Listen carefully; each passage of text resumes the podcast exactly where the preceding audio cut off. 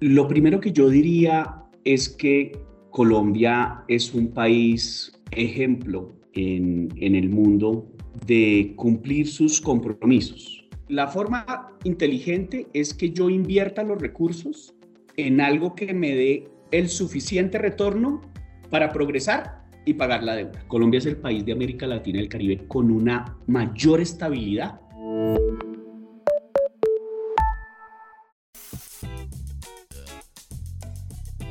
Hola y bienvenidos a Hacienda le cuenta, el podcast del Ministerio de Hacienda y Crédito Público, en donde de la mano de expertos intentaremos vulgarizar varios temas económicos. Hoy estamos con el director de Crédito Público y Tesoro Nacional. Él es César Arias, es quien toma las decisiones en materia de endeudamiento público del país. Ve cómo nos endeudamos y vela siempre porque sea lo más barato posible. Soy Paola González y junto a Juan Sebastián Holguín los acompañaremos en un nuevo episodio de Hacienda le cuenta. Gracias Paola y el director también tiene un trabajo bien complicado que es estar hablándole a quienes nos prestan, a quienes nos financian para convencerlos de que somos más atractivos que nuestros vecinos, incluso que otros países un poco más avanzados, pero esto no es un trabajo fácil, ¿cierto, director? ¿O, cómo es la cuestión ahí? Es un trabajo muy importante y, tiene eh, mucha gratificación, sobre todo cuando uno ve, como estamos viendo ahora en Colombia, que estamos como en un punto de inflexión. Tuvimos un primer semestre muy desafiante, con unos indicadores que iban en la dirección de con cierta preocupación, pero en el segundo semestre del año cambian completamente de dirección los indicadores de crecimiento económico, de recaudo tributario, de empleo. Entonces eso nos está permitiendo que yo creo que en este final de año le vamos a tener muy buenas noticias a los colombianos, a las colombianas y también a los mercados locales y a los mercados internacionales. Bien, qué buenas noticias, director, porque pues si nos va bien como gobierno, también nos va a ir bien como país. La tarea que tenemos hoy es desenmarañar un poco ese término deuda, qué implicaciones positivas y también qué implicaciones negativas hay alrededor de ese tema. ¿Qué le parece si para empezar nos cuenta de manera muy sencilla por qué o mejor, para qué nos endeudamos? Lo primero que a mí me gustaría hacer en este podcast es quitarle el mal nombre que tiene la deuda pública, porque la deuda pública lo que nos permite es hacer dos grandes cosas. En primer lugar, tener los recursos suficientes para atender las emergencias. Y en segundo lugar, tener los recursos suficientes para catapultar la reactivación económica. Entonces, hablemos de ejemplos concretos. En el momento más desafiante del 2020, Colombia, como el resto de países del mundo, requirió recursos para qué? para vacunar a 47 millones de personas que se han puesto ya dosis y a más de 21 millones de personas que ya han tenido todos sus, sus dos dosis o su dosis eh, adicional. Eh, también teníamos que garantizar recursos para transferir una renta básica de emergencia a cerca de 3 millones de hogares. Si no hubiéramos tenido ese acceso a recursos relativamente baratos y a largo plazo, hubiera sido muy difícil atender esta emergencia, por ejemplo, en el tema de salud con las vacunas y en el tema de eh, esas transferencias sociales a los hogares que estaban en circunstancias más difíciles de pobreza, algunos en pobreza extrema y otros en la pobreza, digamos, multidimensional. Mejor dicho, director, la deuda nos sirve para cuando no hay platica, podamos acudir a esta para financiar X o Y cosa que necesitamos urgentemente, tipo la infraestructura o en este caso la pandemia. Eso es lo que más o menos eh, uno entiende, pero, pero vámonos un poco más allá, porque a veces la gente dice que nos estamos endeudando mucho, que están endeudando a mis hijos o a mis nietos, y esa es la pregunta, ¿por qué, ¿por qué nosotros acudimos a la deuda y no más bien a otras fuentes de ingresos que no impliquen comprometernos a futuro?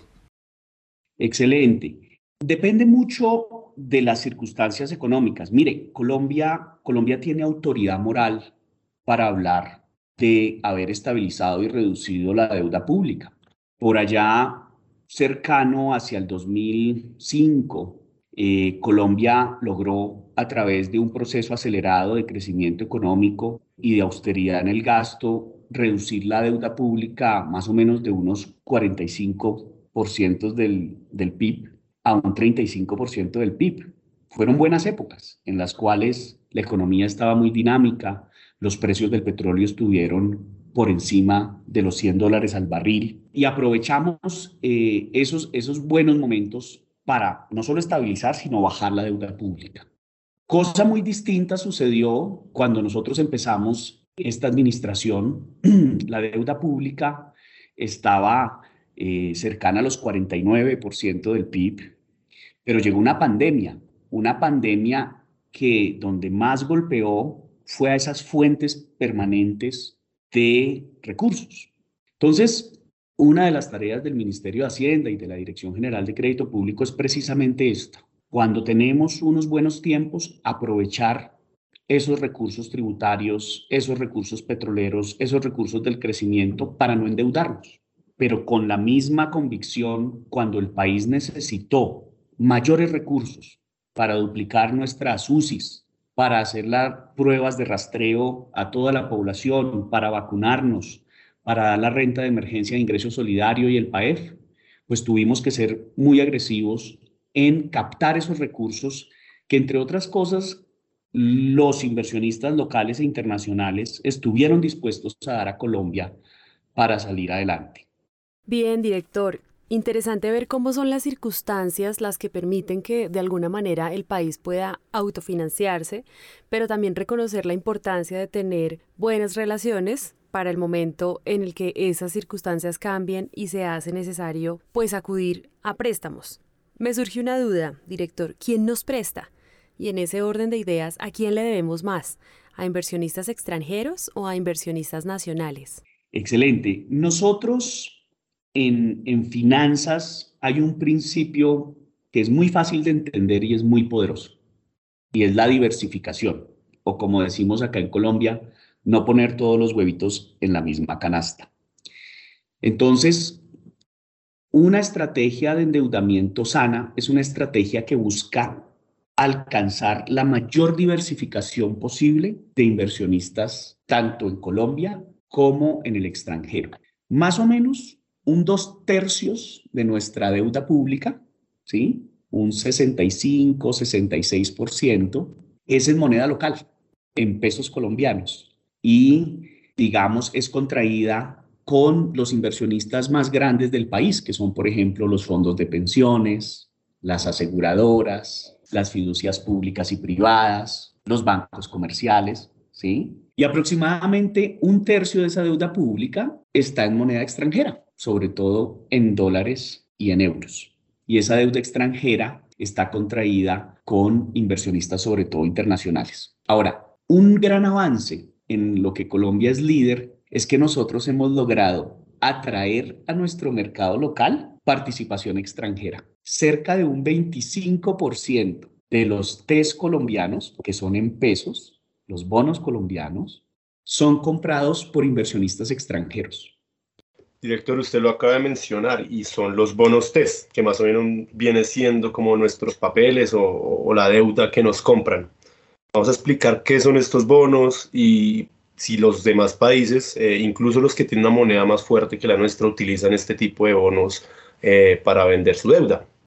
Excelente pregunta. La mayoría de nuestro financiamiento está en pesos colombianos. ¿Por qué en pesos colombianos? Pues para evitar el riesgo de tasa de cambio, ¿cierto? Y dentro de esos bonos en pesos colombianos, nosotros recibimos recursos hoy y nos comprometemos a pagar una tasa de interés que, por ejemplo, a 10 años hoy está cerca al 7%. Entonces también es una muy buena inversión para ese inversionista local extranjero porque cada año está recibiendo un retorno de su inversión de 7%, ¿verdad?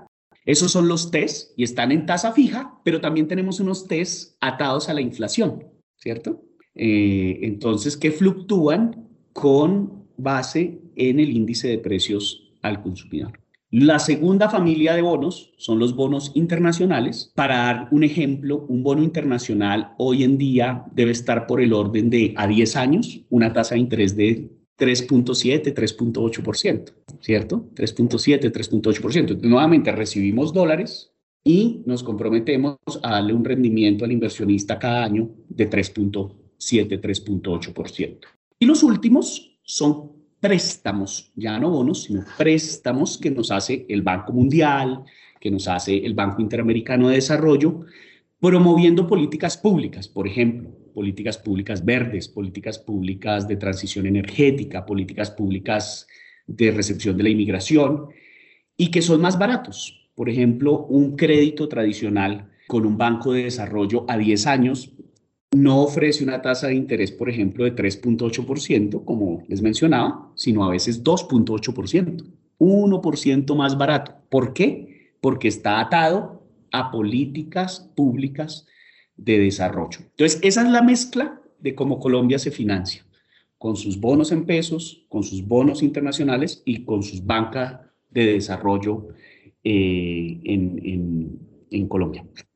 Sí, director, yo quisiera retomar un poco el tema de las subastas y porque digamos uno escucha subastas y una vez imagina a la persona ahí con el martillo tan vendido, pero, pero sí me gustaría saber porque tampoco es como que cualquier persona, cualquier eh, banco, cualquier inversionista puede decir, venga, yo le quiero comprar test, porque entiendo que hay una cuestión que se llama los creadores de mercado, que son los que ustedes permiten eh, que les puedan comprar test, no cualquiera puede llegar a, a, vender, a comprarlos. ¿Cómo, ¿Cómo funciona esto? Sí, es muy interesante y, la verdad funciona casi como el martillo, pero hoy en día de manera electrónica. Entonces, todos los miércoles, la Nación, el Ministerio de Hacienda dice, por ejemplo, vamos a ofrecer bonos por 650 mil millones de pesos. Esa es eh, la subasta más común que tenemos en tasa fija. Tenemos unos agentes intermediadores que son los creadores de mercado, que son 14 instituciones financieras colombianas. Voy a dar algunos ejemplos. Eh, Citibank, Bancolombia, BBVA, Scotiabank, Corfi Financiera, Credicor. Estas 14 instituciones reciben ofertas de los inversionistas. Entonces el fondo de pensiones A manda una orden por mil millones, el inversionista extranjero manda otra orden y ellos agrupan esas órdenes y vienen a comprar los bonos. ¿Qué es lo importante de la subasta? Que entre mayor credibilidad tenga la economía colombiana, la tasa de interés a la que nos prestan va a ser menor y más bonos van a estar dispuestos a comprar. Colombia en eso tiene un muy buen desempeño. Les voy a dar como un ejemplo. Cada vez que nosotros vamos el miércoles a ofrecer bonos, los inversionistas demandan hasta tres veces lo que nosotros ofrecemos nosotros ofrecemos 650 mil millones de bonos y es muy común que los inversionistas estén dispuestos a darnos 2.3, 2.5 billones de pesos. Ese apetito de inversión hace que nuestras tasas de interés bajen y podamos financiarnos no solo a tasas competitivas, sino también a plazos muy largos. Director, ¿estos bonos a cuánto tiempo se financian? ¿Y por qué esos plazos son tan importantes? Cuando nosotros llegamos a crédito público, el máximo plazo que había en bonos TES era 15 años. Y nosotros hicimos una iniciativa muy importante, que fue llevar ese plazo de 15 a 30 años. ¿Y por qué esto es importante? Porque esto desarrolla el mercado de crédito. ¿Qué tipos de mercados se desarrollan cuando el gobierno construye esa curva de rendimientos? Por ejemplo, el mercado de las hipotecas. Cuando ustedes compran, ahora que los millennials y los senials como ustedes están comprando apartamentos, uno no compra un apartamento con un crédito a un año, a dos años o a tres años. Ya en Colombia, sus padres no encontraban créditos más allá de los cinco a los diez años. Hoy, gracias a esta expansión que ha hecho el gobierno de plazos, ustedes pueden, podrán encontrar cuando decidan tomar su decisión de compra créditos a 15, a 20 y yo creo que muy pronto vamos a tener créditos hipotecarios a 30 años. También los fondos de pensiones, en los cuales nosotros los empleados públicos y los empleados privados contribuimos, ellos van a poder invertir estos recursos nuestros en instrumentos hasta 30 años para que cuando ustedes y nosotros nos pensionemos, pues tengamos una pensión no solo equivalente a lo que contribuimos, sino a los retornos de esos 30 años de, de inversión. Y también las obras de infraestructura. Las concesiones de, de aeropuertos o de carreteras son proyectos que se financian a 30 años. Bien, gracias director por esta explicación interesante, saber cómo funcionan las subastas mm, y sobre todo la importancia de tener unas tasas competitivas y unos plazos largos que permitan pues la financiación del Estado. Nosotros queremos ir hacia otro tema. Hay mucha gente que, que podemos decir que es contradictor del tema de la deuda. Gente que dice como deberíamos dejar de pagar la deuda, eh, no hay plata para pagar la deuda, podríamos invertir esos recursos en otra cosa. Cuéntenos, director, por qué es importante pagar la deuda, por qué es importante no deshacernos de esa responsabilidad y qué pasaría incluso si dejáramos de pagarla. Lo primero que yo diría es que Colombia es un país ejemplo en, en el mundo de cumplir sus compromisos. Por allá por la década de los ochentas, cuando ustedes estaban naciendo, vino una crisis internacional y todos los países de América Latina dejaron de pagar su deuda. En ese momento, esos países tuvieron lo que se llama la década perdida.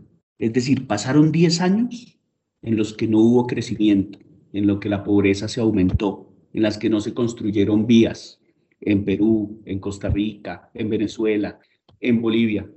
Y Colombia, a pesar de que tuvo muchas presiones y muchos desafíos, continuó honrando sus compromisos y al contrario, solicitando mayor endeudamiento de parte de aliados internacionales como fue el Fondo Monetario Internacional, como fueron los bonistas internacionales y los bonistas locales. Entre los años 50 y el año 2000, Colombia ha tenido una recesión en el año 99 porque hubo una crisis financiera en Colombia. Cuando usted hace ese mismo indicador para atrás, con el resto de países de América Latina, el promedio está entre 4 y 5 recesiones. Colombia es el país de América Latina y el Caribe con una mayor estabilidad y con solo una recesión. Ahora, cuando corremos el ejercicio al año 2020, pues todos los países aumentaron una recesión porque fue la pandemia. Entonces, hoy en día, en los últimos 50 años, Colombia ha tenido dos años de contracción.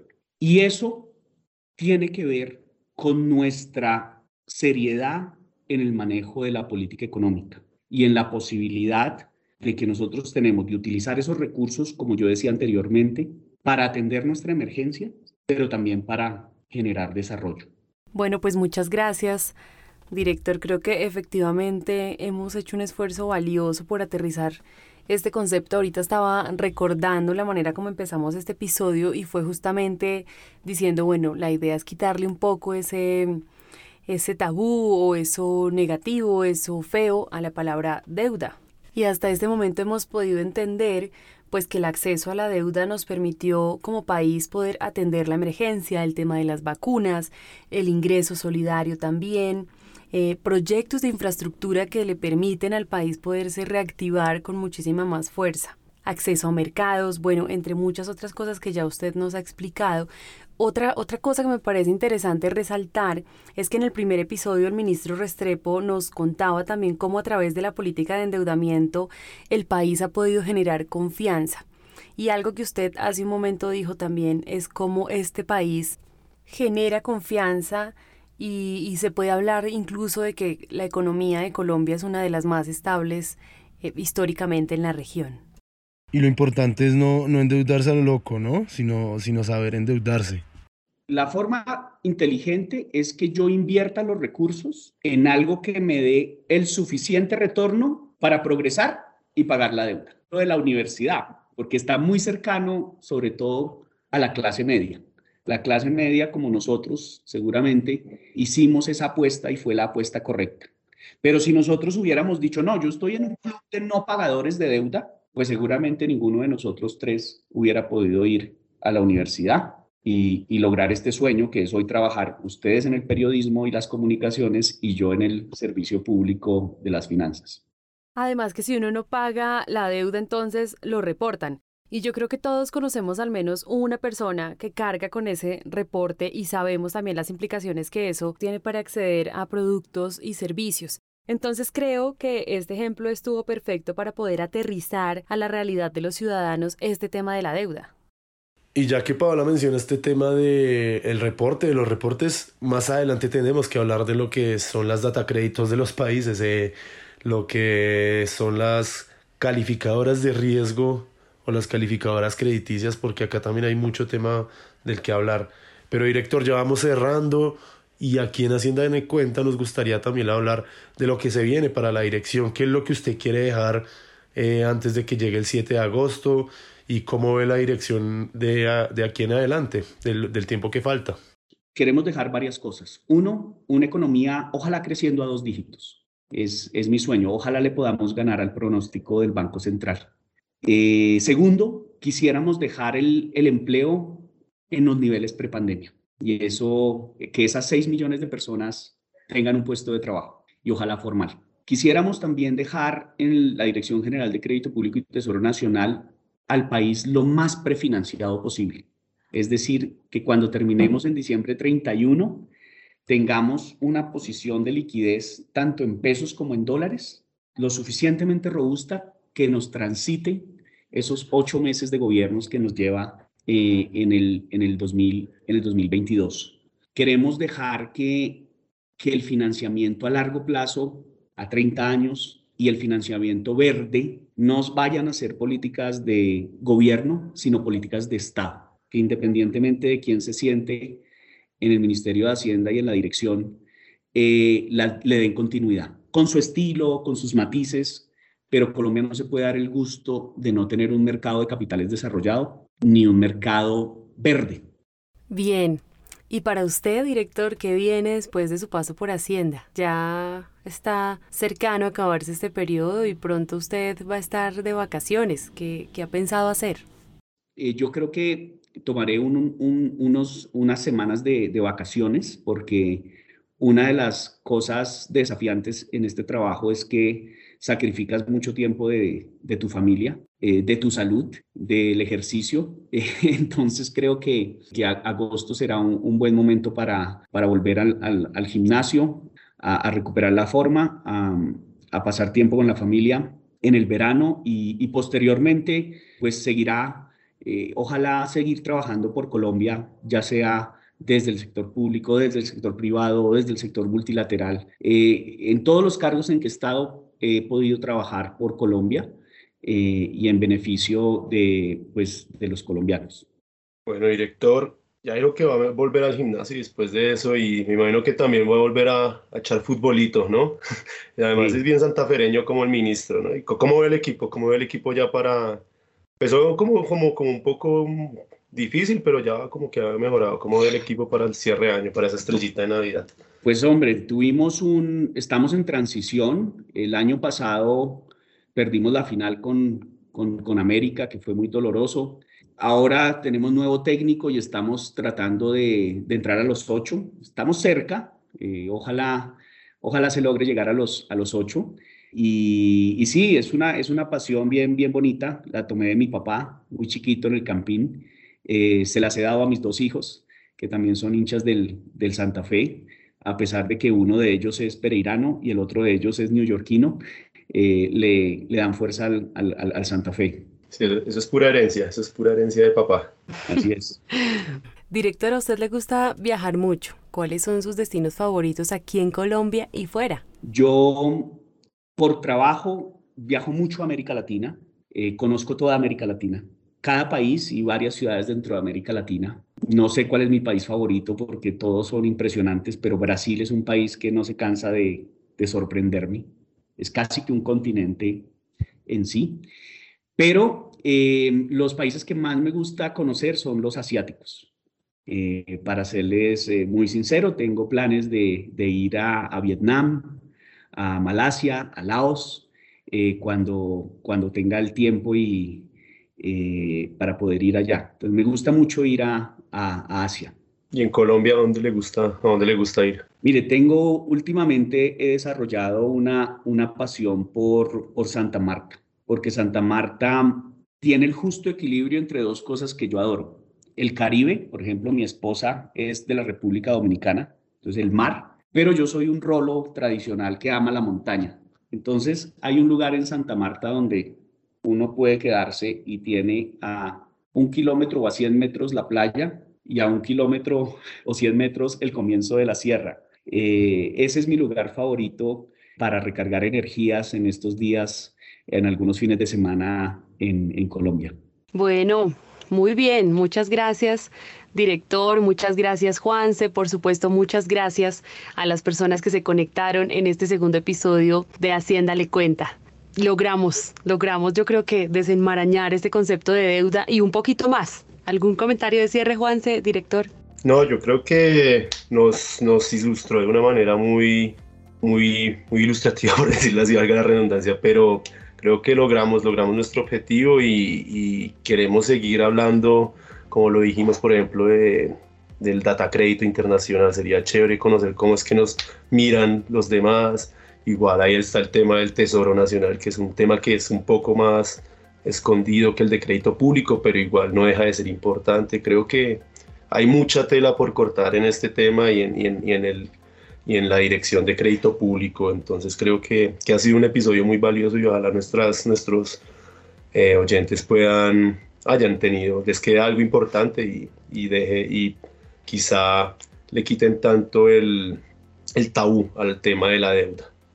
Yo creo que esa es la forma. Vamos a quitarle el tabú al tema de la deuda. Ese es, ese es un buen, una buena forma de esto. Muchas gracias, muy interesante, sobre todo hablar con, con, con la gente joven sobre estos temas que, que, son muy relevantes y a la orden para cuando queramos hablar de otras cosas acá en el podcast del Ministerio de Hacienda. Muy buena iniciativa y, y con gusto acá volvemos a conversar cuando quieran. En este episodio pudimos desenmarañar un poco el tema de la deuda. ¿Cómo es que nos endeudamos? ¿Quién nos presta? ¿Bajo qué condiciones?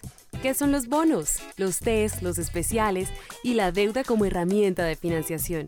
Seguramente en otra oportunidad volveremos a hablar con el director porque maneja muchos otros temas además de la deuda. A ustedes, quienes nos escucharon en esta entrega de Hacienda Le Cuenta, esperamos que lo hayan disfrutado y que nos sigan acompañando para seguir vulgarizando la economía o poner en cristiano estos temas que a veces son tan complejos.